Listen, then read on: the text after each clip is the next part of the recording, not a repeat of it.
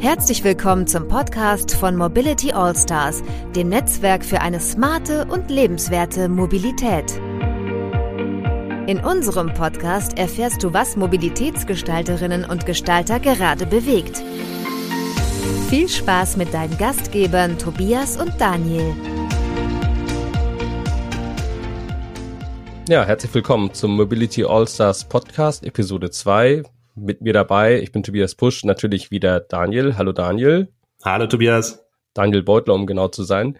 Und äh, nachdem wir in der ersten Folge einen Interviewgast hatten, ähm, ist jetzt unser anderes Format dran, wo wir äh, Daniel und ich im Zwiegespräch so ein bisschen Themen auf den Prüfstand stellen wollen, Mobilitätsthemen der vergangenen Zeit. Manchmal schauen wir natürlich auch ein bisschen nach vorn. Und ähm, ja, da sprechen wir heute drüber und haben uns äh, schon mal drei Themen zurechtgelegt dafür. Und einsteigen würden wir gerne mit der Novelle des Personenbeförderungsgesetzes. Also konkret geht es ja darum, äh, um, um Taxis und um Taxikonkurrenz. Also sei es jetzt äh, Uber, sei es äh, Moja oder auch ehemaliges MyTaxi, das heißt ja jetzt, glaube ich, äh, Free Now, wenn ich das richtig mitgeschnitten habe. Also wie solche Dienstleister ähm, auch irgendwie Möglichkeiten haben, Marktzutritt zu bekommen, ohne aber gleich das Taxigewerbe zu ruinieren. Äh, erstmal vielleicht so eine Frage, Daniel. Ich glaube, du, du warst in Paris ein eifriger Uber-Nutzer, oder? Absolut. Absolut. Und ich glaube, dass, was man nicht unterschätzen darf, ist, ich glaube nicht, dass die Taxen oder die Taxibetreiber eines Morgens aufgewacht wären ohne Uber und gesagt hätten, wir erfinden uns jetzt neu und erhöhen die Qualität. Ne? Also ich glaube, das ist so ein bisschen wie alle Geschichten im Internet. Irgendwie muss man erstmal die Leute so ein bisschen auch vorpreschen lassen, um dann zu sagen, jetzt muss man es ein bisschen einfangen und dann regulär, ja, regulieren. Ne? Also was passiert ist, ist im Prinzip, man hat dieser neuen Geschichte ein Label gegeben jetzt. Und das finde ich, finde ich sehr, sehr sinnvoll. Ne? Also man braucht einen Rahmen und der ist vielleicht damit jetzt gefunden worden. Muss man mal schauen die Debatte ist ja an sich schon steinalt. Ne? Ich habe mal vor fünf Jahren, weiß ich noch, in der FVW eine MyTaxi-Geschichte geschrieben ja. und habe dafür auch eben mit dem entsprechenden Taxiverband gesprochen. Und schon damals gab es diese Punkte, die, die heute auch genannt werden. Und ich konnte die damals, äh, so, so gerne ich und so viel ich MyTaxi auch immer genutzt habe, ich konnte diese Punkte auch wirklich, wirklich nachvollziehen, dass die Taxen sagen, sind eben Teil der, der Grundversorgung und äh, es kann nicht sein, dass da jetzt äh, Dienstleister kommen, die sich quasi die Rosinen rauspicken, also alle guten und einfachen Fuhren nehmen, die man auch in der App gut darstellen kann. Aber alles, äh, was schwierig ist und Sonderbedarf hat und irgendwie, keine Ahnung, sei es ein Kindersitz, der mitgeführt werden muss oder jemand äh, alte Menschen Betreuung braucht, alles was zeitaufwendig und schwierig ist, wird sozusagen von denen abgelehnt. Das kann es ja irgendwie auch nicht sein. Deswegen war ich da auch immer ein bisschen kritisch, was diese neuen angeht. Ja, ich sehe das ein bisschen, ein bisschen anders. Also nochmal, um auf mein Paris-Beispiel einzugehen, da klappte die Grundversorgung halt nicht. Also ich habe noch nie in der Nacht ein Taxi bekommen in Paris. Also ab 20 Uhr kannst du es einfach komplett vergessen. Und erst seit es Uber gibt, ähm, ging das wieder. Ne? Und es war so, ich erinnere mich noch, das war so 2012, wenn ich irgendwie im Norden abends unterwegs war, ich musste abends nach Hause laufen. Die U-Bahn fuhr nicht. Also ab irgendwie 23 Uhr gibt's keine U-Bahn mehr oder 23.30 ähm, Taxi konntest vergessen und dann bist du halt im strömenden Regen irgendwie anderthalb Stunden nach Hause gelaufen. Und das muss ich echt sagen, mein Leben hat sich dadurch nachts zumindest äh, verändert. Aha. Und aber auch in Deutschland ist es so, ich finde nach wie vor ist rein zufällig relativ oft das Kartengerät kaputt, ne, so dass du dann doch bar zahlen musst, obwohl mhm. ja die Grundversorgung festgelegt ist mit, ähm, man muss auch Karte akzeptieren. Mhm. Und das sind so Sachen, da hat sich schon viel verändert dadurch, dass es halt Konkurrenz gibt. Ne? Klar, es ist, also ich sag mal so, ich bin jetzt nicht Taxi-Fan gewesen, weil ich denke, das ist irgendwie ein Innovationstreiber gewesen. Und ähm, vieles von dem, was man da sieht, auch als ich jetzt zur Vorbereitung mir nochmal so ein paar Homepages angeschaut habe von Verbänden, da haben sich mir auch die Fußnägel hochgeklappt und hatte nicht das Gefühl, dass die das schon verstanden haben, worum dieses Spiel jetzt geht. Aber, aber gerade eben bei, bei Sachen, wo es, wie eben schon sagte, um Grundversorgung geht, tja, kann man es freigeben, will man es freigeben? Also die Frage ist ja, wen lässt man da auf den Markt? Ähm, und ähm, es ist gut, wenn es jetzt neue Spielregeln gibt, denn das Spiel wird sich in meinen Augen jetzt ganz massiv verändern. Ja, das glaube ich auch. Also ich glaube, man sollte es erstmal sehr, sehr offen lassen, so dass du möglichst viele Player hast. Mhm. Ja, das siehst du ja auch bei diesen E-Scootern und ähm, solchen Geschichten. Ich glaube, dass das, dass das sehr, sehr wichtig und auch richtig ist. Und dann wird sich das so ein bisschen einpendeln. Ne? Dann hast du irgendwie am Ende eine Konsolidierung, dann hast du irgendwie vielleicht noch drei statt zehn und äh, die drei ähm, definieren dann den Standard. Und dann muss irgendwann der Staat ran und sagen, so, das sind jetzt unsere Regeln. Das Problem ist, wenn du es sofort regulierst, dann wird es nicht kommen. Hm. Und dann hast du ein quasi Monopol, das sich darauf ausruht, dass es halt immer lange lief und dass der Staat das beschützt und das funktioniert nicht. Ich bin 100% überzeugt, dass die Taxen heute noch keine App hätten, wenn es nicht äh, Konkurrenz gegeben hätte. Warum? Hast du ja, keine das, Alternative. Das verstehe ich, aber es ist ja ein Monopol mit Sinn und Zweck. Das ist ja nicht ein Monopol, was, was so ist einfach, nee, wir wollen da keinen reinlassen, wir haben keinen Bock drauf, sondern es ist ein Monopol, das ist begründet damit, dass bestimmte Funktionen einfach wahrgenommen werden müssen und dass es gewisse Verpflichtungen gibt, wie zum Beispiel auch die Pflicht, eine Tour zu fahren. Ne? Also wenn sie, wenn sie denn äh, da entsteht, egal wie lange der Fahrer gewartet hat. Und wenn ein anderer Dienstleister ist, der sagt, nö, das ist mir jetzt gerade zu popelig. Hm. Ja, dann nehmen wir mal das so Thema. Wie oft ist es dir schon passiert, dass du am Bahnhof oder am Flughafen angekommen bist, irgendwie fünf Minuten fahren wolltest und der Taxifahrer gesagt hat, nö, dafür habe ich jetzt nicht zwei Stunden gewartet. Mir andauernd. Ja, so eine Frage der Taktik, oder? Also man kann ja das Fahrziel zur Not äh, erst dann enthüllen, wenn der Wagen rollt. ja, aber das ist dann nicht im Sinne des Erfinders. Ne? Also ich glaube, das, was du beschreibst, ist richtig, findet in der Tat aber nicht statt. Wie in jedem Monopol, irgendwann wird man ein bisschen zu komfortabel zu satt. und dann machst du ein bisschen, was du willst. Ja. Weil der Kunde hat ja keine Alternative. Aber ich habe schon echt tolle Geschichten erlebt im Taxi. Und das okay, wird jetzt besser, ich noch nicht so. Okay. okay, ja gut. Also klar, das, also dieses Kitzeln ist bestimmt nötig, ne? Das, da bin ich ganz bei dir. Aber trotzdem ist die Frage, finde ich, wen lässt man eigentlich in den Markt rein?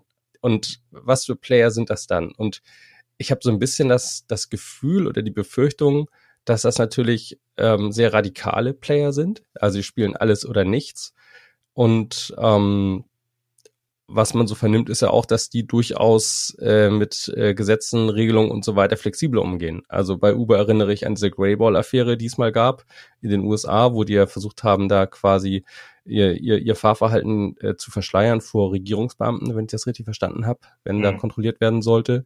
Dann, dann hast du so Sachen wie ähm, immer wieder kolportiert Lohndumping, also schlechter Umgang mit Mitarbeitern und und und man kann natürlich hoffen, dass das jetzt alles gut funktioniert, aber wenn ich mir so die Regelungen äh, durchlese, dann frage ich mich, also das ist ein komischer Kampf. Ne? Da sollen die Kommunen quasi das äh, kontrollieren, ob das alles eingehalten wird, Rückkehrpflicht zum Beispiel und es dürfen Regelungen gegen Lohndumping erlassen werden. Aber also ich kann mir schlecht vorstellen, dass eine Kommune das schafft, ein, ein so mit allen Wassern gewaschenen Gegner oder diese mit allen Wassern gewaschen, gewaschenen Gegnern, wo Milliarden hinterstehen, wirklich äh, adäquat zu kontrollieren. Ich finde, man muss sich immer angucken, gibt es einen Mehrwert für den Staat oder nicht. Ne? Und ähm, du hast es gesagt, irgendwie so diese, diese Pflicht der Beförderung. Ich finde das, finde das sehr wichtig. Es gibt aber auch Bereiche, auch in Städten, ähm, die immer noch nicht gut angeschlossen sind und wo mhm. du halt ein bisschen darauf angewiesen bist. Und ich, ich finde schon, dass man, dass man solchen Themen auch eine Chance geben muss und dann halt eingreifen muss. Ich finde, der Steuer hat das in dem Fall ja ganz gut formuliert. Er hat gesagt, wir wollen nicht das US-Uber. Ja, also ein Uber zu haben in Deutschland ist, glaube ich, nicht das Problem. Du willst halt nur nicht die Praktiken, die in den USA ähm, stattfinden. Das, ja, aber ist es nicht äh, naiv zu glauben, dass man das, dass man das einbremsen kann? Nö, also das glaube ich nicht. Uber, Uber will be Uber. Naja, dahinter natürlich, ne? Also ich sag mal so, die Aktionäre in, in den Staaten, ähm, die gucken sich nur an, ob das wächst oder nicht. Aber das Verhalten und irgendwie, keine Ahnung, wie du Leute anstellst, wie du Leute behandelst, also alles, was um das Thema Sozialdumping geht, mhm. das kannst du natürlich Deutschland ähm, spezifisch regulieren, ganz klar. Ich würde aber gerne mal ein anderes Thema anbringen, was überhaupt nicht erwähnt wird in diesem in diesem ähm, Umkreis ist. Ich mhm. rede extrem viel mit den Uber-Fahrern. Ja? Also ich stehe da auch offen zu, ich nutze ja. das sehr viel. Spannend. Ne? Ähm, ja. Ganz einfacher Grund, kann ich dir kurz erläutern. Ich bin irgendwie sehr viel unterwegs, sehr viel in Europa und ich habe keine Lust, mich jedes Mal national ähm, irgendwie für eine neue App anzumelden, sondern Uber, egal wo ich hinfliege, egal wo ich ankomme, kann ich halt nutzen. Mhm. Ja, und ich habe zum Beispiel in Berlin bin ich angekommen, der einzige Geldautomat, den es am, am Tegel damals noch gab, war kaputt und keiner wollte meine Karte akzeptieren. Ich bin da nicht weggekommen. Ja? Das ja. war meine Vor-Uber-Erfahrung. Und heute drücke ich auf meine App, dann kommt mhm. das Auto und bringt mich genau dahin, wo ich will. Und ich muss nicht mal bezahlen, weil meine Karte ja schon hinterlegt ist. Ne? Mhm. So, um auf mein Thema zurückzukommen. Also ich spreche viel mit denen. Und das sind oft Leute, muss man ganz klar sagen, denen unsere Gesellschaft sonst keine Chance geben würde. Ja. Also du hast da ganz oft Leute angestellt, die sagen, ich habe keinen Job gefunden, ich mache jetzt Uber. Und dann ja, kann man sagen, ja, aber die werden ja ausgebeutet. Bitte? Perfekt ausbeutbare Menschen.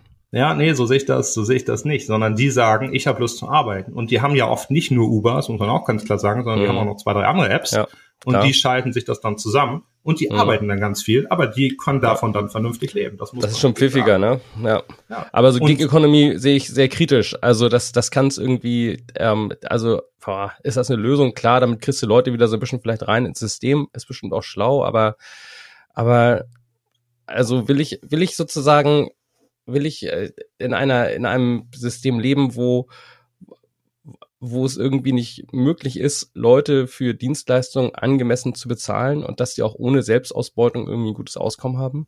Nö, natürlich nicht. Aber solange da nichts passiert, ist das Wesen eine Zwischenlösung. Das ist ja genau das, was ich meine. Ich sage nicht, dass das die ultimative Lösung ist, ne? Und das Problem ist damit nicht vom Tisch. Aber ich glaube auch nicht, dass es irgendwie dieses Idealisieren zu sagen, irgendwie die Taxen werden sich selber regulieren und die werden dann irgendwann alle eine vernünftige Anstellung finden, also die heutigen Uber-Fahrer. Ich glaube, dass das ähm, auch nicht realistisch ist heute. Also ich glaube, der, das muss irgendwie ein Zwischenweg sein. Und nochmal, ich glaube einfach, solche Leute mal in den Markt zu lassen und zu gucken, was passiert, um es dann unmittelbar zu regulieren. Das ist aus meiner Sicht der, der, der richtige Weg. Ich glaube, was uns so unterscheidet, ist der Schmerz in der äh, bisherigen Taxibenutzung. Da muss ich sagen, ich hatte bislang wenig Schmerzen in, also dabei. Ich hatte einmal im, im wunderschönen Wetzlar hatte ich mal eine Szene, wo ich, das weiß ich noch, äh, zu einer, zur Primetime irgendwie in der Straße stand und es kam und kam kein Taxi vorbei. So, und das war auch noch in der Vor-App, deutlich in der Vor-App-Zeit. Das war sozusagen frustrierendes Taxi-Erlebnis und einmal irgendwie ich weiß, es Silvester oder äh, klar, ne? Also wo, wo, wo, wo mal es sein kann, dass man nichts findet. Aber ähm, sonst äh, waren das immer Probleme, die lösbar waren oder wo ich auch gedacht habe, na gut, dann klappt es irgendwie mal nicht, wie ich mir vorgestellt habe, aber äh, ich bin immer noch irgendwie da angekommen, wo ich wollte. Und ich, ich sehe das Problem, ehrlich gesagt, so aus eigener Erfahrung als nicht wichtig genug. Allerdings war ich auch nie der Hardcore-Business-Traveler. Ähm, der schaut da vielleicht mit anderen Augen drauf. Das kann ja gut sein. Ja, und eben, was man auch nicht unterschätzen darf, ist, dass Taxifahren in Deutschland mit Abstand das teuerste in Europa ist. Ne? Und natürlich ist ja. dann jemand wie Uber, der reinkommt, äh, der das unterbietet. Das sind ja. aus meiner Sicht aber die realistischen Preise. Ja? Ich glaube, die Wahrheit liegt irgendwo zwischen den Taxen und äh, den Uber-Preisen, aber ähm, die Preise, die hier für ein Taxi bezahlt werden, die sind Wahnsinn. Und ich glaube nicht, dass das als der Taxifahrer bekommt. Naja, ja? Sondern dahinter steht die Konzession, dahinter steht irgendein ja, anderes Unternehmen. Und das ist für mich eine ähnliche mhm. ähnliches ähm, Konstrukt im Prinzip, was du beschreibst. Ne? Und glaub nicht, dass die äh, Taxi-Lobby nicht auch beim Steuer auf der, äh, vor der Tür steht, auf der Matte, um irgendwelche Themen zu besprechen. Ne? Und das ist genau vergleichbar mit dem, was Uber auch macht. Ja, also ich glaube ja, dass also Konzession, da, das, da habe ich keinen Einblick, aber natürlich ist es klar, dass ein Taxiunternehmen auch immer eine Mischkalkulation haben muss, ne? Gerade wenn er eben Daseinsvorsorge übernimmt und da da gewisse Touren machen muss, die die einfach äh, nicht so also wo der, wo der Lohn dann äh, auf die Minute runtergerechnet vielleicht doch eher, eher mau ist. Ne? Das darf ja, man, finde ich, nicht, nicht ich vergessen. Ich weiß nicht, ob das nicht ein bisschen überholt ist. Also nicht das Thema ähm, vernünftige Arbeits In einer alternden Gesellschaft? Nee, nee, das meine ich nicht, sondern du musst dir mal angucken, früher gab es die Taxen halt auch, weil sie eine gewisse Qualität im Sinne der, im Sinne der Beförderung mhm. ähm, leisten mussten. Ich habe noch einen Kumpel, der hat einen Taxischein gemacht. Das ist richtig ackern gewesen, ja, ne? weil damals ja, gab es kein GPS. Du musstest Klar. halt tatsächlich, der kannte alle Straßen, fast ganz in Norddeutschland. Ne? Mhm. Das brauchst du heute nicht mehr. Und deshalb dieses, ja. dieses Modell Taxi, das kannst du heute durch ein GPS mehr oder weniger ersetzen. Ja, das, das muss man halt, so. warum müssen wir da als Kunde noch für bezahlen? Das macht überhaupt keinen Sinn. Ja? Und deshalb aus meiner Sicht, wenn es ein Modell gibt, in dem ein Uber-Fahrer vernünftig bezahlt wird, ja, und vielleicht noch sozialversicherungspflichtig ist im Idealfall, dann ja. ist das aus meiner Sicht genauso viel, viel wert wie ein Taxi. Und deshalb finde ich dieses, ähm, dieses Gesetz sinnvoll, weil man einfach versucht, für eine für eine Neuheit, die jetzt im Markt ist, ein Label zu finden, ne, um einen Rahmen zu setzen. Und genau das ist die Aufgabe der Politik. Wir werden was mal in einem Jahr drüber sprechen, mal hören, was bei rausgekommen ist, ne? Ja. Ich habe noch zwei Sachen, die ich noch gerne anführen würde dafür. Ich glaube, dass wir dafür eine europäische Lösung brauchen, ja, weil das sonst nicht funktioniert, mhm. weil es gibt auch andere Leute, die irgendwie viel unterwegs sind. Mhm. Und dann gibt's natürlich ein wichtiges Thema, was wir nicht besprochen haben, ist, dass Uber natürlich auch die Städte noch mehr mit Autos vollstopfen. Ja? Also mhm. für mich ist es immer ein schlechtes Zeichen, dass wenn eine Stadt mehr Autos braucht, ähm, sondern es müsste so sein, dass der ÖPNV das im Prinzip, äh, eigentlich müssen wir auch wegkommen von Taxen, ne, wenn wir mal ganz ehrlich ja, sind, oder genau. dass halt nur noch E-Autos da fahren. Ne? Also in genau. Paris alleine gibt es, glaube ich, 40.000 neue Uber. Ich glaube, in London sind es 50.000. Wenn man sich mal vorstellt, ja, 50.000 neue Autos in einer Stadt, die sowieso schon völlig ähm, überlaufen ist, dann ist das eher das Problem. Ne? Hm. Genau.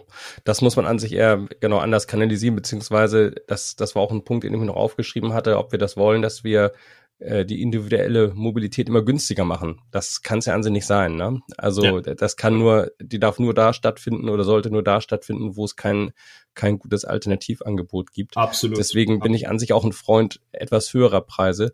Nochmal eine Frage, die ich habe äh, an dich als als Uber-Nutzer, das war mir gar nicht so ganz klar. Fahren die denn auch hier in Europa oder sogar auch in Deutschland das Modell mit diesen variablen Preisen, also Nachfrage gesteuert?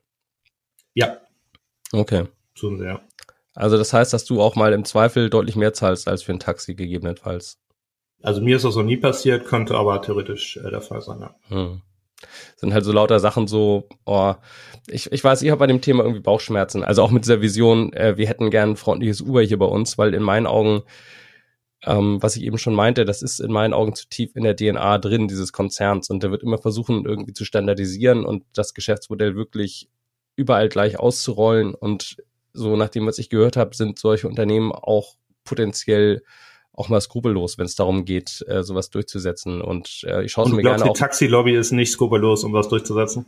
Die ist, glaube ich, schlechter organisiert, habe ich nicht so Angst. ja, das das glaube ich halt nicht. Aber ich glaube, um das kurz, um darauf einzugehen, dein Punkt ist ja richtig. Ne? Ich möchte auch keinen freundlichen Uber, ich möchte aber auch keinen schlechten Taxenverband, sondern ich möchte eigentlich eine Mobilität, die läuft und die sich heute mal wieder an den, an den Bedürfnissen des Kunden orientiert. Die aber so gesteuert sein muss, dass, wie du völlig richtig sagst, die individuelle Mobilität eigentlich nur eine Ergänzung ist, nicht mehr. Ist das dann für dich quasi jetzt, also auch so ein Gesetz, du hast das eben schon anklingen lassen, ähm, will ich nochmal darauf eingehen, so eine Art Zwischenphase? Also man schaut mal, was jetzt so sprießt, äh, wie so ein Baum, und jetzt dann beschneidet man den vielleicht irgendwann nochmal und schaut sich, welche Triebe man behalten möchte? Ganz genau. Ich glaube, dass man einige dann auch wirklich stilllegen muss. Mich erinnert das gerade an die Diskussion mit Facebook und äh, Twitter zum Beispiel, ne? also als Folge von Trump, wo man ja auch gesagt hat, man lässt die mal komplett machen und das ist halt ein bisschen in die Hose gegangen, ne? weil das einfach zu lange geschehen ist. Und dann muss man jetzt sagen, ja, vielleicht macht das einfach gar keinen Sinn mehr. Vielleicht muss man auch mal sagen, man schaltet das eine oder andere ab. Und dann ja, am Ende kommt klappt. da was Neues bei raus ist das realistisch, dass man das, dass man was abschaltet, was, was, woran sich die Leute gewöhnt haben, so? Also, ich kann mir schon vorstellen, dass man die Regelung immer weiter verschärft, so, ne? Und dass man wirklich sagt, so, wir, wir machen das hier, also, wer schummelt, dem wird das Leben so schwer wie nur irgendwie möglich gemacht. Also, der wird quasi gegängelt damit, dass er sehr genau äh, protokollieren muss, was er so, was er so treibt. Das könnte ich mir schon vorstellen. Aber ich glaube nicht, dass man, dass man dann irgendwie das Rad wirklich auch wieder zurückdrehen kann und sagt, okay, ihr seid jetzt hier raus. Also das, das fällt mir schwer, das vorzustellen. wir kommen ja im Prinzip jetzt in eine philosophische Debatte zum Thema Demokratie. Ne? Ich glaube, an irgendeiner Stelle musst du das machen. Ja, glaube ich hm. wirklich. Naja, Wenn man klar. sich mal anguckt, wie das ganze Thema entstanden ist, ist ja wirklich äh, philosophisch. Aber es fing ja im Prinzip an mit dem Buchdruck. Ja, dass, dass Moment. gesagt wurde. Nee, es ist so. Weil, guck mal, irgendwie die Demokratie war im Prinzip, jemand hat mit dir gesprochen, hat dir was erklärt und dann konntest du sagen, finde ich gut oder finde ich nicht gut. Und durch den mhm. Buchdruck wurde das multipliziert. Du hattest auf einmal Möglichkeiten, dich darüber zu informieren. Das wurde und so ist es jetzt ein bisschen mit dem ne? Internet. Jetzt mhm. kommt halt was Neues und das muss man sich dann auch wieder angucken und wie man das nutzt und wie man das reguliert. Also ich habe also, da nicht so viel Angst vor. Ich glaube, nur, wir müssen konsequenter sein. Und deshalb mhm. finde ich, ist dieses ähm, Gesetz ein guter Ansatz zu sagen, äh, wir verbieten nicht einfach alles, sondern wir versuchen jetzt einen vernünftigen Rahmen zu finden. Ich finde es eine gute Initiative, aber müsste europäisch sein bin ich ganz bei dir. Also da müssen wir konsequenter sein, heißt ja auch, da muss der Staat am Ende des Tages konsequenter sein und der muss immer bereit sein, auch zu handeln und sein Handeln auch genau. durchzusetzen und auch die Schmerzen in Kauf zu nehmen und weiß nicht, dann, dann zu sagen, ja, aber wir sind eben der Staat. Ne? Und solange Ganz das genau. passiert und solange das gewährleistet ist und der Staat auch mal hart ist und, und sehr prinzipientreu, denke ich auch, kann man machen. Und ich habe da an sich auch ein gewisses Zutrauen, dass der Staat das auch immer wieder machen wird. Und nee, zutrauen vielleicht nicht. Ich habe eine große Hoffnung. Äh, ich glaube, es ist bisweilen auch schon passiert, dass es leider nicht so gelaufen ist. Ne? Also insofern äh, hoffen wir das Beste, äh, dass sich die, dass sich, äh, ich sag mal, dieser Teil der Mobilität verbessert und dass wir dadurch zu einem besseren Mobilitätsmix kommen, unterm Strich. So, dann wäre das ja toll und gut. Und wenn dadurch irgendwelche Lücken ausgefüllt werden, sei es räumlicher Art oder in puncto Service, toll. Aber äh, wenn dadurch einfach nur das einfache Geschäft abgeräumt wird und äh, am Ende des Tages mehr Leute an der Straße stehen bleiben, nämlich nicht die Jungen und Fitten, sondern die Alten und Gebrechlichen, dann äh, wäre das halt echt Mist. Da sind wir uns komplett einig. Ja, nächstes Thema. Daniel, ich habe ja im Rahmen von Corona mein Smartphone doch deutlich umsortiert. Im Klartext, welche Apps sind auf Seite 1 und welche irgendwo weiter hinten. Ja. Und ähm, was hast du das auch gemacht? Hat das ja, habe ich auch, gemacht. Ja, Mache ich andauernd. So Bei mir jetzt auf meinem Telefon. Ja, genau. Aber ich finde, Corona hat nochmal, also alle Mobilitätssachen so wegen Homeoffice und, und Kurzarbeit äh, deutlich unwichtiger geworden. Keine Geschäftsreisen mehr. Was bei mir weit hinten gelandet ist, ist der Navigator von der Deutschen Bahn. Und als ich jetzt gerade mit dem mal wieder angeschaut habe, fiel mir auf, der sieht ja ganz anders aus. Ja. Ähm, früher war er ja so ein bisschen legendär, also das Logo sieht vor allem erstmal anders aus auch. Äh, das Logo war ja legendär, weil das ja, wenn man es auf den Kopf drehte, so aussah wie so ein, wie so ein heulendes oder schmerzgeplagtes Gesicht, was viele Leute ja als äußerst passend auch ähm, empfanden zur emotionalen Stimmung, die sie haben, wenn sie die Dienstleistungen dieses Unternehmens nutzen. Aber ähm, jetzt ist es halt schlicht DB. Ne? Die haben halt deine Initialen ausgewählt, sehr schlau. Daniel Beutler soll das wahrscheinlich heißen. Ganz Und genau. ähm, hast deine Finger wahrscheinlich mit drin gehabt. Nee, jetzt da steht da halt schlicht mit meinem Namen. Schlicht, schlicht. Ja, das wirst du vielleicht mal bereuen. Ähm, also da steht schlicht DB ähm, weißer Hintergrund, also wirklich ähm, very basic. Aber es ähm, ja brachte mich und uns ja auch auf die Gedanken nochmal äh, zu sprechen über das Thema Super App. Also genau. eine, wie soll man es erklären? Eine, erklär mal, was du damit genau meinst. Wie würdest du eine Super App definieren? Im Prinzip, dass du eine App hast, ähm, mit der du alle Mobilitätsleistungen von, von Punkt A bis Punkt Z im Prinzip buchen kannst. Ne? Also City-Mobilität plus Fernverkehr plus dann wieder City-Mobilität äh, dort, wo du ankommst. Also Seamless Travel, Seamless Booking, also Reiseketten im Klartext, ne? Genau. Und Buchbarkeit auch? Buchbarkeit idealerweise auch, ja. Ja. Ist der Navigator denn eine Super-App? Äh, nö, der Navigator ist äh, keine Super-App. Erstmal würde ich gerne nochmal auf das eingehen, was du gesagt hast, da zu dem Logo. Ne? Muss ich meine ehemaligen Kollegen, ich war ja selber acht Jahre mal bei der Bahn, ein bisschen in Schutz nehmen, weil ich glaube nicht, dass du noch willst, dass da Die Bahn oder Deutsche Bahn Bahn steht. Ne? Das mhm. war, glaube ich, vorher, sondern die sind jetzt einfach wieder zurückgekommen zu DB und das finde ich, finde ich eigentlich ganz gut. Und für mich ist das gerade, um auf deine Frage einzugehen, auch ein Zeichen zu sagen, wir besinnen uns ein bisschen auf unser Kerngeschäft. Und das Kerngeschäft ist halt Bahnfahren. Und das ist natürlich auch ein Reisebegleiter. Und das ist, glaube ich, auch wichtig, ne? dass du irgendwie weißt, irgendwie, wo steht mein Zug, was ist hier gerade los, ohne dass du auf eine Ansage warten musst. Das, das ist alles gut. Aber grundsätzlich ist es ein Besinnen auf, auf diese, diese Kerntätigkeit. Und dann guckt man noch so ein bisschen, was kann man noch da hinzufügen. Also du hast natürlich in Deutschland dieses Problem, nenne ich es mal, der, der Verkehrsverbünde. Das ist was Gutes, aber das ist rein ähm, aus, aus Vertriebsgeschichten immer ein Problem, weil der Verkehrsverbund natürlich immer ein eigenes Angebot hat. Ne? Und wenn man dann, ich sag mal, den HVV, den Hamburger Verkehrsverbund oder die, die Berliner äh, hinzufügt, ich glaube, dann, dann stiftet das einen mehr Nutzen. Ich kann ja mal ein bisschen erzählen, also ich habe ja ähm, vorher das Geschäft von Trainline äh, geleitet mhm. und da war das schon auch ein großes Thema, dass wir uns überlegt haben, was wollen wir denn eigentlich? Und Muss man noch ich, einmal kurz erklären, was Trainline ist? Ich glaube, in ja, Deutschland stimmt, ist das teilweise nicht so, einigen nicht so ja. ganz klar, ne? Ja, nee, das ist ein guter, ein guter Punkt. Ähm, auch ein guter Hinweis an die ehemaligen Kollegen von Trainline, dass man da noch mehr machen kann. Also Trainline ist der größte unabhängige Anbieter ähm, von Bahnbuchung. Also quasi, man kann alle, alle Tickets in Europa und auch darüber hinaus ähm, buchen ähm, über, über diese App und auch alle Busse inzwischen übrigens. Ja. Also und das ist ja vor allem auch deswegen spannend, weil auch grenzüberschreitende, also sozusagen Tickets, die sonst nicht oder nur extrem stark erschwert buchbar waren, dadurch buchbar wurden. Also ihr habt ja auch eine, eine ganz, ganz fette Nuss geknackt damit eigentlich, ne? Ganz genau. Also wir haben unsere eigene Plattform gebaut ne, und haben gesagt, wir nehmen diese historisch gewachsenen, äh, komplexen Systeme der nationalen Bahn, im Prinzip nehmen wir die Komplexität raus, vereinfachen das und wie du richtig sagst, ob du in Frankreich fährst, in Deutschland oder grenzüberschreitend, ne, es ist immer der gleiche Buchungsvorgang und du hast deine Kreditkarte hinterlegt. Ne? Also das, das war so ein bisschen, bisschen der Ansatz. Und damit haben wir natürlich auch ähm, die Deutsche Bahn und auch andere, die ja selber ihre Tickets natürlich auch vertreiben, auch ein bisschen herausgefordert. Ne? Und man mhm. merkt schon, dass dadurch, also ich will jetzt nicht sagen, dass das unser Verdienst war, aber ja, Konkurrenz äh, belebt so ein bisschen das Geschäft und dadurch äh, haben die natürlich da auch echt nochmal eine Schippe draufgelegt. Ne? Also ich finde, die Apps sind alle deutlich besser geworden in den, in den letzten Jahren. Also da auch ein Kompliment. So zurückzukommen auf mein ähm, auf mein Thema. Also ich glaube, dass, du hast es ja auch gerade angesprochen, bis man es geschafft hat, ein so ein Thema richtig sauber zu lösen. Ne? Also zum Beispiel das Thema Bahnfahren in Europa oder selbst das Thema Bahnfahren in einem Land, das ist schon eine Leistung an sich. Ja, ja. Und da brauche ich dann nicht unbedingt ähm, die Komplexität wieder, wieder hinzuzufügen, indem ich, ich sag mal, irgendein anderen, anderes Verkehrsmittel ähm, einfach noch darauf hau. Ja, weil mhm. ich glaube, bis du es schaffst, ich sag mal, Bahn und Flug und vielleicht noch äh, Bus und Fähre so sauber anzubieten, dass du auch tatsächlich buchen kannst, ja, mhm. also in der Kombination, das wird sehr, sehr lange dauern. Und deshalb ist meine Haltung zu dieser Super-App so ein bisschen Vorsicht. Ich weiß nicht, ob wir das als solches brauchen, sondern ich glaube, dass wir eine vernünftige Verknüpfung von einigen Verkehrsmitteln brauchen, dass wir aber vor allem Experten brauchen, die wirklich ein so ein Thema, also jedes Verkehrsmittel oder jede Mobilitätsthematik, es kann ja auch City-Mobilität sein, ne, wo das, wo das mehr Sinn macht, ähm, Verkehrsträger auch zusammenzuführen, mal ganz sauber abzubilden. Und dann bin ich eher dafür, über das ein, über ein sogenanntes ähm, API, ne, also Application mhm. Programming Interface, also eine Schnittstelle, Schnittstelle. anzubieten, mhm. so dass dann Dritte sich zusammensuchen können, was sie brauchen. Aber also einfach wahllos alles in eine App zu kippen, ich glaube, das äh, schafft keine Verbesserung für den Kunden. Also Experte hast du eben gesagt, damit meinst du spezialisierte Unternehmen dann nachher, ne? Ganz genau. Mhm. Ganz genau.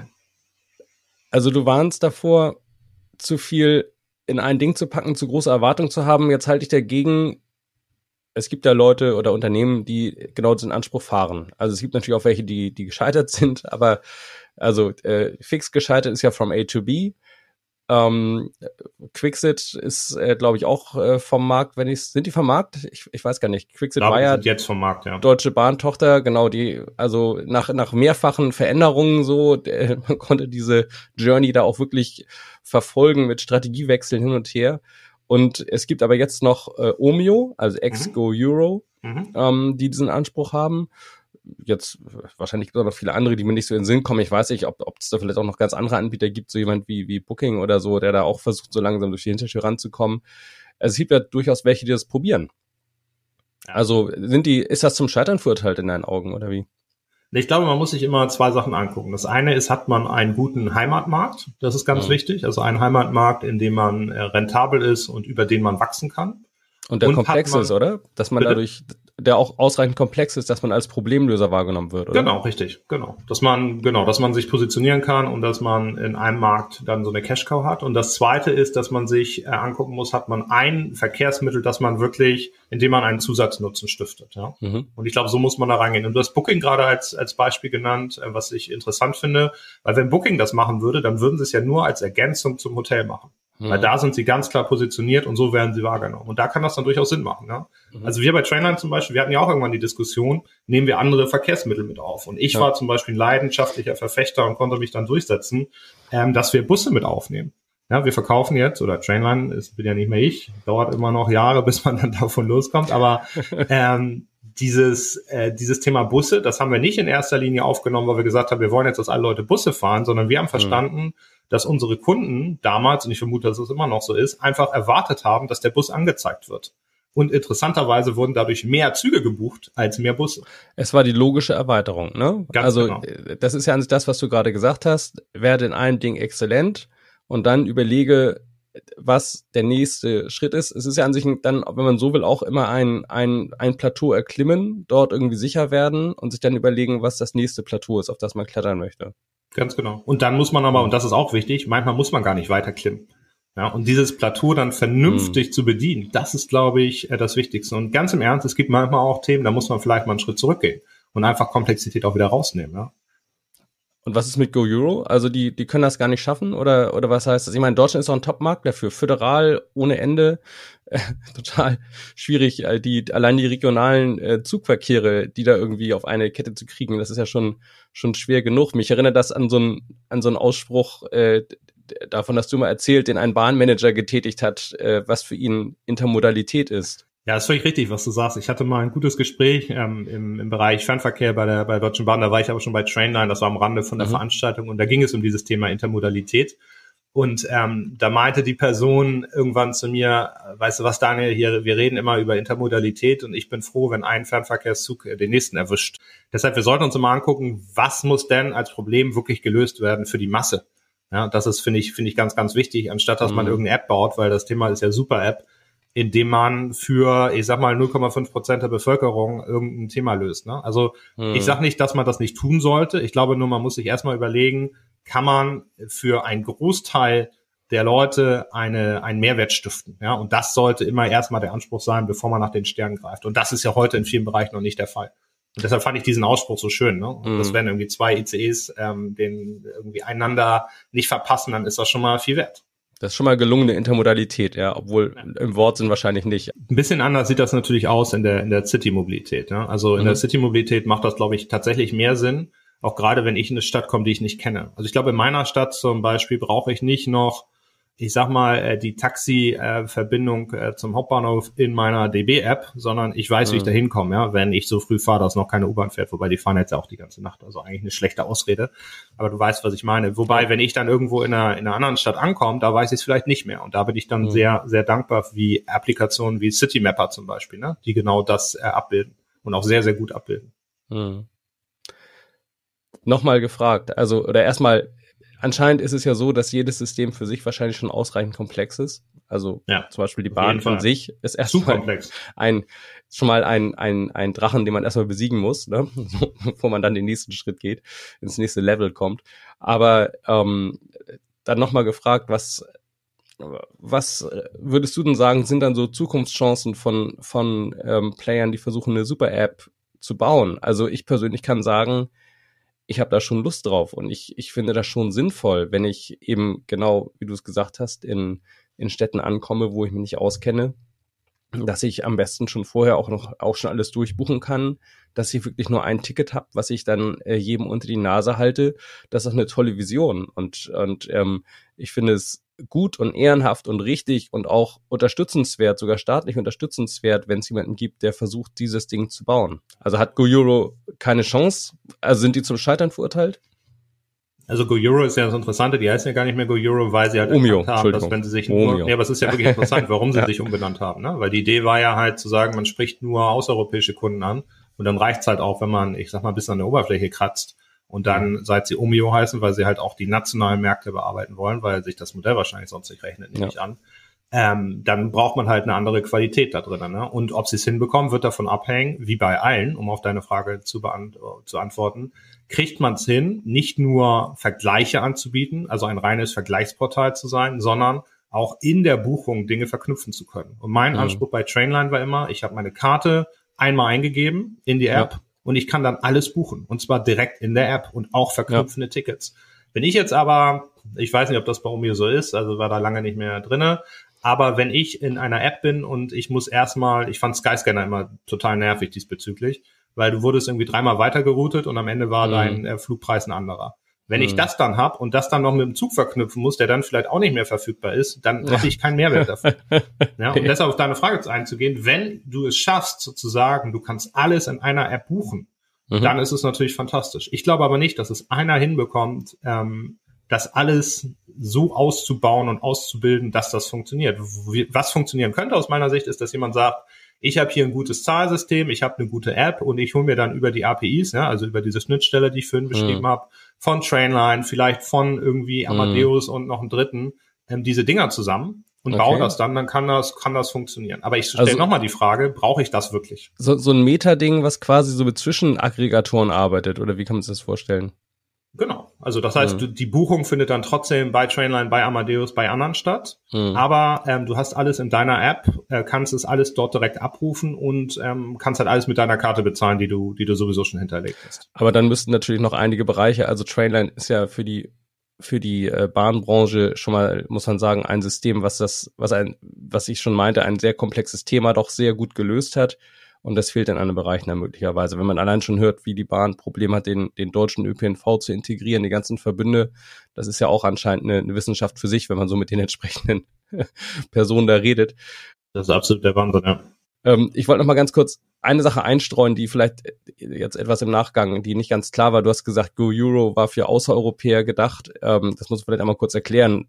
Das soll ja, war ja für Leute an sich für, für amerikanische, zum Beispiel Touristen gedacht, die nach Deutschland äh, reisen wollen und dann nicht wissen, wie sie sich dann, dann im Land bewegen sollen. Ne? Das wollte ich noch einmal genau. kurz nachreichen. Ja. Weil wenn Go Euro für Nicht-Europäer gedacht ist, klingt das erstmal ein bisschen, bisschen ja. wunderlich.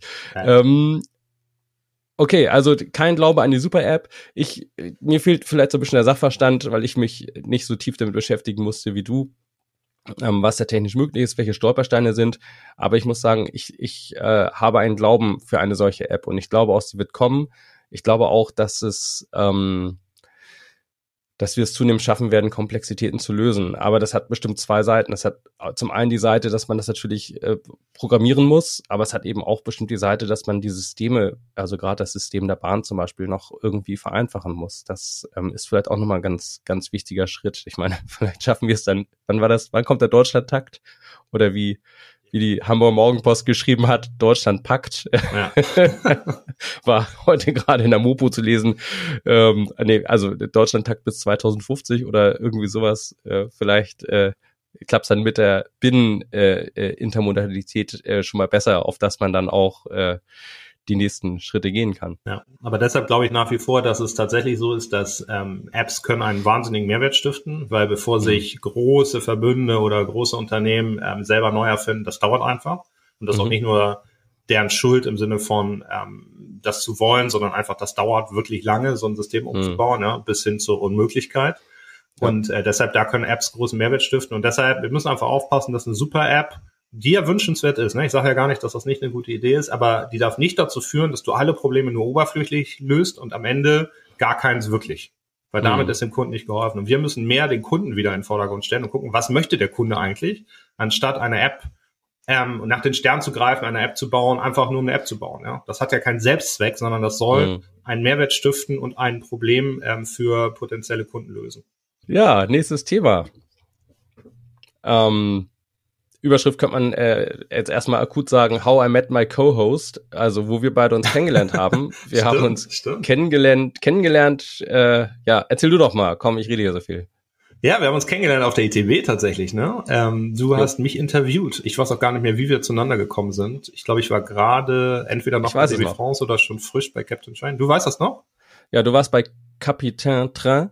Okay. Später dann ja Captain Train und dann Trainline gemerged. Ja. Aber du warst damals auch äh, bei Capitaine Train, warst, glaube ich, der wer ist das, Man Manager General, nee, General. Genau, Direktor General, genau. Direktor General, sehr schön. Und ähm, Genau, an sich sollst du hier, also du hast, glaube ich, bei uns gefragt, hier wollen wir mal irgendwie quatschen und du wurdest ja mir zugespielt, weil ich damals auch ganz frisch der, der Typ war, der für die Bahnthemen zuständig war, nachdem ah, ich habe mich selber aufgedrängt, okay, das ist verlassen hatte. Ja. Ja. Äh, Gesprächs, wir leben von guten Gesprächsangeboten. Jedenfalls äh, wurden wir dann äh, miteinander gematcht, dann haben wir uns da auf dem ITB Messegelände in der FVW Redaktion in so einem äh, Konferenzraum Presse, getroffen. Pressebereich da, ne? Ja. Genau, da wo die ganzen Redaktionen sitzen. Ja. Die haben ja so, wenn man da durch den Hauptpressebereich durchgeht, gibt's dann noch diesen Redaktionsbereich und das sind dann so, so diese typischen Messebüros mit diesen äh, so zwei Meter hohen Wänden, offene Decken. Und da hatten wir dann so einen kleinen Konferenzraum und haben uns das erstmal unterhalten. Und ähm, Messe, genau, wir wollten über das Thema Messen reden. Nicht, ja. nicht, nicht primär über unser Kennenlernen, ähm, sondern über das Thema Messen. Und ähm, ITB ist jetzt ja gerade gelaufen. ITB ja. Now. Warst du dabei? Ich habe mal immer mal reingeschaut, ja. Also hast du ein Ticket gekauft? Ich habe äh, ich hab eins bekommen. okay. Und äh, ja, ich war nicht dabei, denn ich bin ja aktuell ähm, in, in Kurzarbeit. Ähm, wie lief das? Erzähl mal. Also, das waren so Livestreams, also ging es um, war das so kongressähnlich oder war das eher so, man, man geht in Anführungszeichen von, von Stand zu Stand? Also ich habe ehrlich gesagt auch nur kurz reingeguckt. Du kannst beides machen. Ne? Also es gab tatsächlich mhm. auch dieses äh, Kongress-Feeling, dass du dich irgendwo in eine Diskussion einschalten konntest. Ähm, das habe ich gemacht, auch irgendwie bei der DCT, bei der Deutschen Zentrale für Tourismus, mal ein bisschen zu schauen, was da, was da gerade so passiert. Aber du konntest dich auch äh, für One-to-Ones einbuchen, genau. Dass du wirklich mhm. sagst, du hast, ähm, hast Zweiergespräche. Ich muss ehrlich sagen, ich habe es dann relativ schnell aufgehört, weil ich bin den ganzen Tag in Zooms inzwischen und das ist einfach nicht das Gleiche, ja. Das Schöne an der ITB fand ich, war irgendwie die Leute zu sehen, ähm, irgendwie diese, diesen, diesen Flurfunk, also einfach mitzubekommen, was passiert, ja. Mhm. Ich bin immer mit so viel Informationen äh, zurückgekommen, einfach weil du Leuten durch Zufall über den Weg gelaufen bist. Und das war dreimal, mhm. dreimal wichtiger als irgendwie die geplanten Gespräche. Also kann man das so, so benennen, dass du sagst, du willst Messen, wie sie waren, möglichst bald zurückhaben? Also ich würde mir, ich weiß nicht, ob Messen das, ähm, das perfekte Forum ist dafür, aber es gibt natürlich zwei Dinge. Das eine ist, mir fehlt die Energie. Also wenn du mit Menschen sprichst und mit Menschen in einem Raum bist und die um dich hast, das ist schon echt nett. Und ja. das zweite ist, ich merke, dass die Leute wirklich langsam müde werden. Und wenn du dir die Zeit nimmst, mit jemandem zu sprechen, dann kriegst du schon, also die Arbeit ist eine andere, ja. Also du gehst mehr ins Detail, ähm, die Produktivität ist eine andere, der Output ist ein anderer.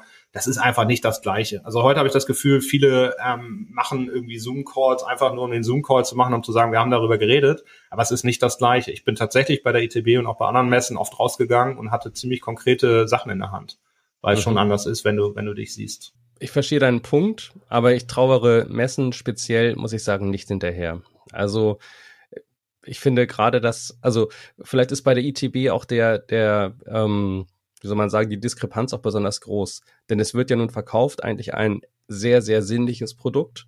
Mhm. Also ein, ein, ein hochemotionales Produkt, ein, ein, ein, ein Wohlfühlprodukt, sage ich mal.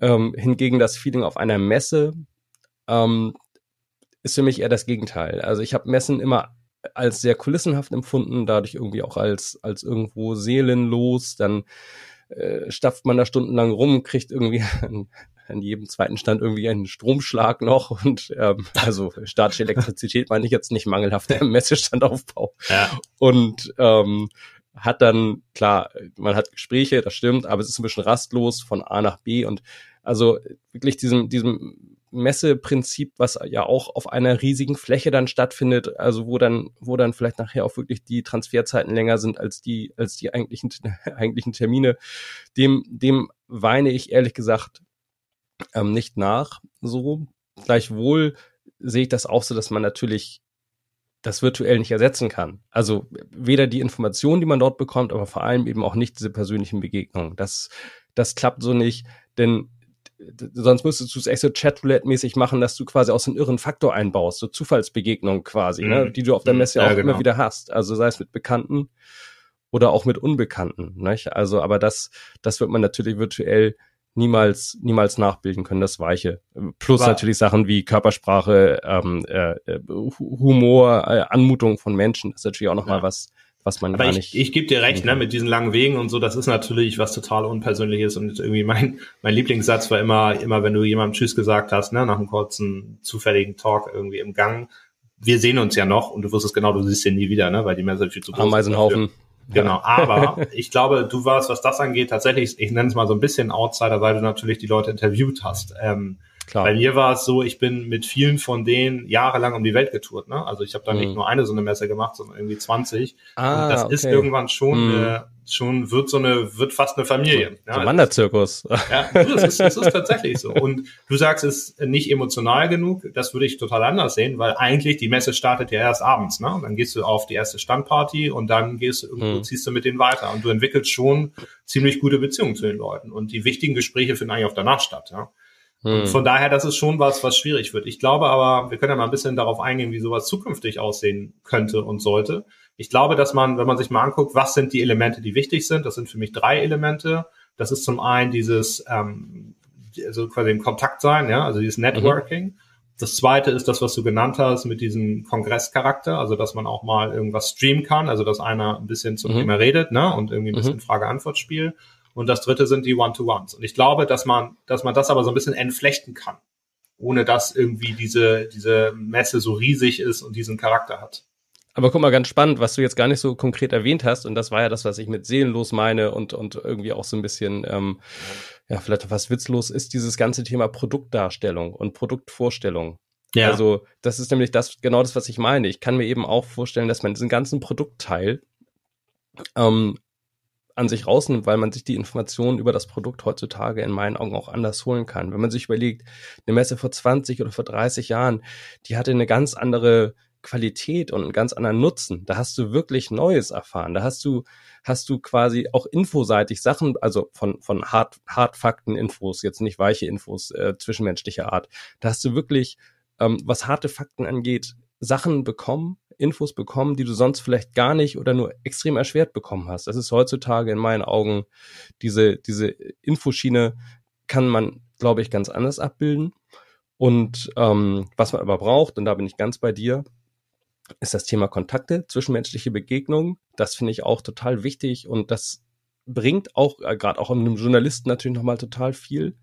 Und was es auch braucht, ist in meinen Augen das Thema Lernen, Wissenserweiterung, also eben so eine, so eine Kongresskomponente. Mhm. Und dann stelle ich mir vor, wenn ich eine Messe will, dann will ich eigentlich eher einen Kongress haben mit so vielleicht auch nicht dicht gekleistertem Programm, sondern mit, mit sehr viel Freiräumen und so ein Ding, was eher dazu anstiftet, miteinander ins Gespräch zu kommen, auch mit Unbekannten mhm. ins Gespräch zu kommen.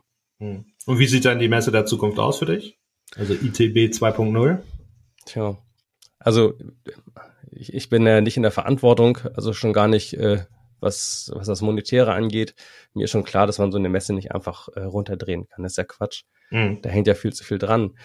Aber in Zeiten steigenden Kostendrucks muss man sich halt schon überlegen, ähm, wieso fährt man eigentlich auf eine Messe oder fährt man dahin? Und falls ja, warum? Mit welcher Erwartung? Mhm. Und das gilt, glaube ich, für die Aussteller allemal, weil die ja richtig viel Geld da irgendwie mal lassen sollen. Ja. Ähm, also ich glaube, ich kann mir gut vorstellen, dass jetzt nochmal eine Phase der Besinnung eintritt, wo sich jeder das auch nochmal also in den Vorjahren haben sich es eh schon viele überlegt, aber wo Leute nochmal viel mehr in sich gehen, Unternehmen und sagen, was, weswegen fahre ich dahin, was brauche ich, was erreiche ich, kann ich das vielleicht auch anders erreichen? Und ich kann mir vorstellen, dass man so ein Produktteil sehr gut virtuell abbilden kann. Also alles, was, was diese, es hat ja auch was von Schulungen fast schon so, das, oder, oder Webinare, so dass man das quasi in so einem Bereich nimmt. Dann kann man es auch permanent anbieten, zum Beispiel, oder zumindest jetzt nicht nur auf, in, in einer Woche äh, im Jahr und, ähm, und dass man, wie gesagt, diesen persönlich menschlichen Teil, Netzwerken, äh, Kongress und so weiter, dass man den weiter stattfinden lässt. Gleiche Zeit, gleicher Ort, viel weniger Fläche, was eben auch dazu führt, dass man sich viel eher über den Weg läuft. Ähm, kann ich mir gut vorstellen. Hätte ich auch richtig Bock drauf. Mhm.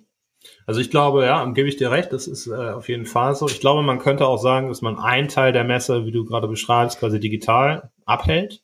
Dazu mhm. müssten halt diese Messegelände so ein bisschen umgebaut werden. Ne? Also heute ist das, ja. glaube ich, überhaupt noch nicht dafür gemacht. Man müsste dann halt sagen, man nimmt eine große Halle, in der irgendwie der Internetempfang gut ist, der Handyempfang oh. gut ist. Ja, vergiss es. Ja, ja aber ich habe, also du meintest das ja vorhin auch, als wir kurz vor darüber gesprochen haben, dass irgendwie es schon Themen gab, die dieses Mal nicht funktioniert haben. Und ich hatte das auch. Ich war in einem in einem ja. äh, Kongress drinne oder in einer vor in einem Vortrag. Das äh, lief das sehr soll gar nicht geklappt haben, ja. ja und die das war jetzt. Mhm. genau. Und das ist halt ja ich weiß nicht, ob man dachte, dass es doch anders stattfindet und sich darauf deshalb nicht darauf vorbereitet hat, weiß ich nicht. Oder ob die das Messegelände vielleicht einfach nicht darauf ausgelegt ist, ne? Kann ja auch sein. So Oder der Ansturm war so gewaltig, das kann genau. ja wäre ein positives Zeichen, ne? Genau. Aber ich habe an vielen Orten in den Netzen gelesen, so dass es wirklich frustrierend war für viele Teilnehmer, weil eben das, was versprochen wurde, nicht lief. Also im ja. Klartext nicht Streamer ja. oder was auch immer war. Und das ist halt, das ist nicht, das ist nicht möglich. Das darf nicht passieren, sowas. Ansonsten hat das dann irgendwann echt keinen Mehrwert mehr. Aber ich glaube, dass man deshalb sagen sollte, ganz ganz bewusst auch, ne? Man, man spaltet diese Teile, die wir gerade aufgezählt haben und sagt, dieser digitale Teil, der findet halt in einer extra Halle statt mhm. und die muss dann einfach perfekt funktionieren. Da hast du dann halt überall die, die Green Walls, da hast du genau. super Internet, ja. ähm, alles ist darauf ausgelegt, dass es halt digital übertragen wird. Und ähm, ja, und dann kann das auch funktionieren. Dann kannst du ja trotzdem Publikum haben, Leute, die sich das vor Ort angucken wollen. Aber erstmal ist es nicht darauf ausgelegt. Und ich glaube, so kannst du da schon ähm, so, ein, so ein Zwischending machen, ne? aus einer Messe, auf die Leute wirklich kommen, weil sie Lust darauf haben und weil sie irgendwie auch Leute treffen wollen. Aber ob du aus Australien in Zukunft nach Berlin fliegst für die drei Tage, das ähm, muss man muss man gucken.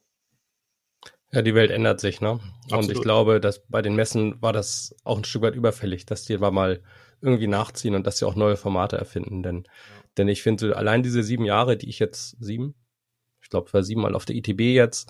Also bin ja da auch noch vergleichsweise neu, aber trotzdem schon in diesem kurzen Zeitraum haben sich Dinge gewandelt, muss man sagen. Und schon da wurde dann klar, nee, irgendwas, irgendwas muss hier passieren. Die Klagen der, der, der Unternehmen wurden in meinen Augen auch immer lauter, so dass sie gesagt haben, ich zahle hier so viel Geld und so, ich versuche mich zu verkleinern oder ich versuche vielleicht gar keinen eigenen Stand zu haben. Große waren ja sowieso schon nicht mehr dabei, so die TUI zum Beispiel.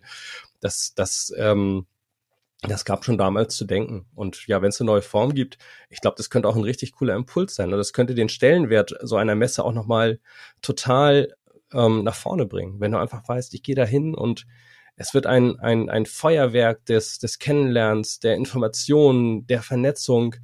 Ähm, klar, wie gesagt, ich als Journalist habe da natürlich auch nochmal eine sehr eigene Sichtweise drauf vielleicht, aber davon profitiert ja am Ende jeder. Und ich glaube, wenn man das schafft, das Ding so neu zu positionieren, Hammer. Ja, glaube ich auch. Und was man nicht unterschätzen darf, ist auch dieses Thema Rhythmus. Ja, und wenn ich mir angucke, ich kenne keinen Mobilitäts- oder Tourismusmenschen, der nicht sagt, irgendwie diesen Termin Anfang März, den habe ich so fest in meiner Agenda, aber auch fast äh, psychologisch, ne? Fängt da das Jahr ja. dann richtig an. Also Du hast gesagt, es gibt nicht immer dann große Neuerungen, aber wenn du dir mal anguckst, die Airlines haben da teilweise ihre neuen Sitze ähm, verkündet, ne? neue Flüge wurden eröffnet, mhm. Neue, neue Strecken im Bahnnetz äh, wurden bekannt gegeben. Also es ist schon so, dass viele das als, als Aufhänger genommen haben. Und das wäre, glaube ich, da gebe ich dir völlig recht, das kannst, kannst du digital ja alles noch viel toller machen. Stell dir mal vor, du stellst so einen Sitz digital vor, ne? was du da machen kannst, das ist ja Wahnsinn. Aber medial ist das nicht schlau, ne? Das war immer das Problem, was wir auch hatten.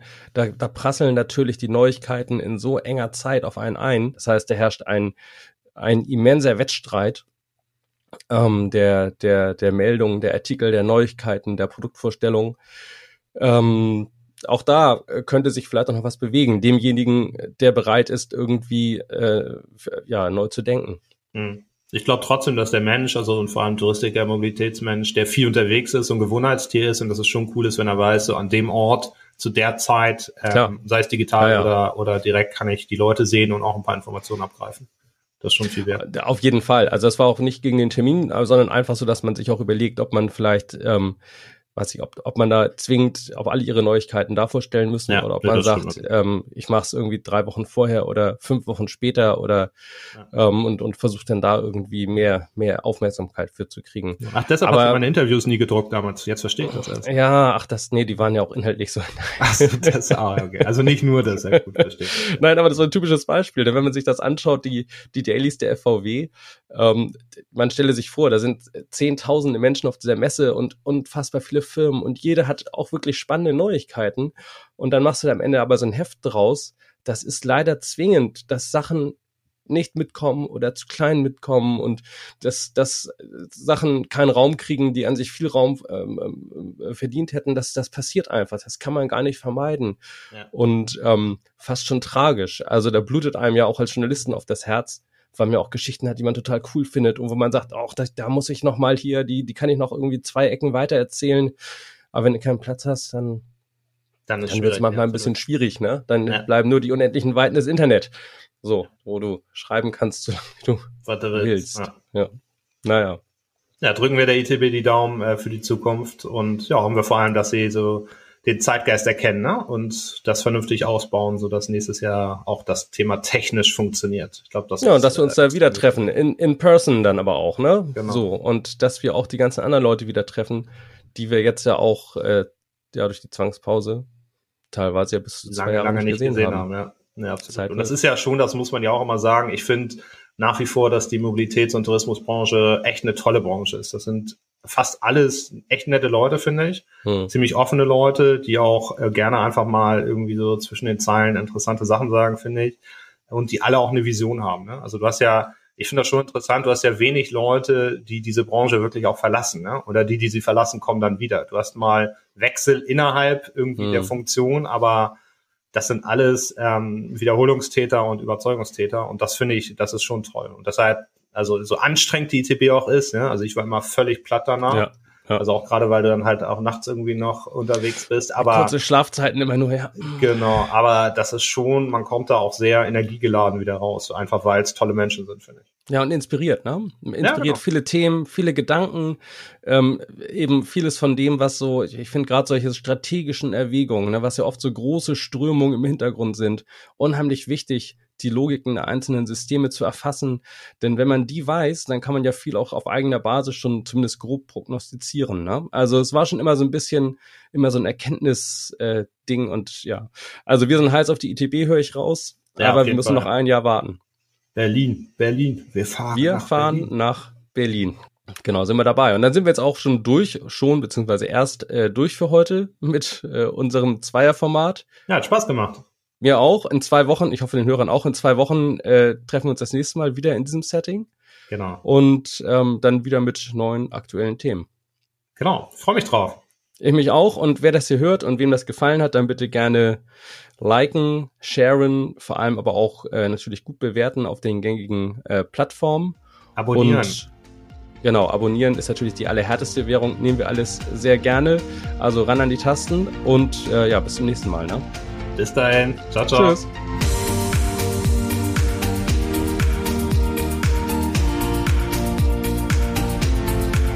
Du möchtest auch zur Mobilitätswende beitragen? Dann bist du bei Mobility Allstars genau richtig. Werde Teil unserer Community und besuche uns unter www.mobility-allstars.com.